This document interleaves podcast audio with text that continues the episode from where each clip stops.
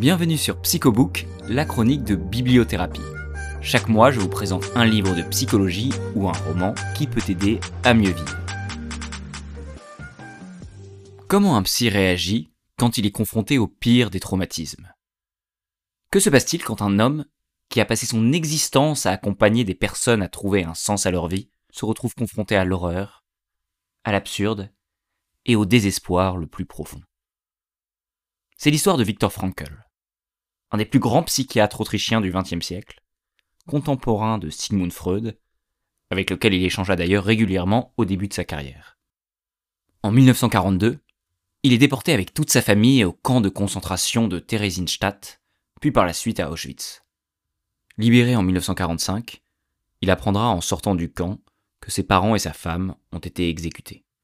L'année suivante, il publie un témoignage. Trotzdem ja zum Leben sagen. Toujours dire oui à la vie, qui sera traduit en français par découvrir un sens à sa vie. Derrière ce titre qui fleure bon le développement personnel, se cache un livre vertigineux. Car avant d'être déporté, Viktor Frankl développait un nouveau courant thérapeutique, la logothérapie, dont la finalité est d'accompagner les individus à trouver un sens à leur vie. Pour le psychiatre, il existe principalement trois voies pour donner du sens à sa vie. Se consacrer à une œuvre ou à un but social, faire l'expérience de l'amour, que ce soit en couple, en communauté ou en famille. 3. Accepter avec dignité la souffrance, que ce soit une maladie ou la perte d'un être cher. En 1942, lui qui avait dédié sa vie à créer une œuvre se fait détruire tous ses livres par les nazis dont un manuscrit qu'il n'avait pas encore publié. Sa famille lui est enlevée, et il se retrouve seul, emprisonné. Il prend alors conscience que vivre, c'est souffrir, et survivre, c'est trouver un sens à cette souffrance. Il écrit dans son livre, Dans un camp de concentration, tout concourt à enlever au prisonnier son autonomie. Tous les buts habituels de son existence lui sont ravis. On peut tout enlever à un homme, excepté une chose la dernière des libertés humaines, celle de décider sa conduite, quelles que soient les circonstances dans lesquelles il se trouve.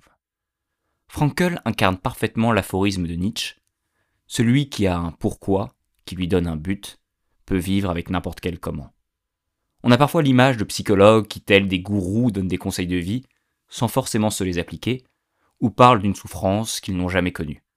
Victor Frankl est différent car en quelques jours, sa famille, sa liberté, son œuvre, tout lui a été enlevé. Tout, sauf sa dignité et sa volonté de chercher un sens malgré l'horreur. L'œuvre de Frankel est à part dans la psychologie, car ses théories lui ont permis de vaincre l'horreur des camps. Pour être honnête, ce n'est pas tant ma première lecture de découvrir un sens à sa vie qui m'a marqué, mais plutôt le fait qu'à chaque fois que j'y pense, je prends du recul sur les affres de la vie quotidienne et je me recentre sur l'essentiel. Vendu à plus de 10 millions d'exemplaires, découvrir un sens à sa vie est un incontournable qui devrait figurer dans toutes les bibliothèques.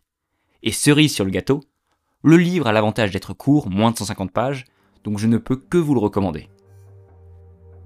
Merci beaucoup pour tous vos conseils de livres, j'ai déjà commencé à en lire certains. Continuez à m'en envoyer, ça m'intéresse vraiment, et si j'ai suffisamment de recommandations, je pourrais faire un top des livres Psychoshot en fin d'année. Si le livre de Frankel vous intéresse, vous avez tous les détails dans la description du podcast. Bonne lecture.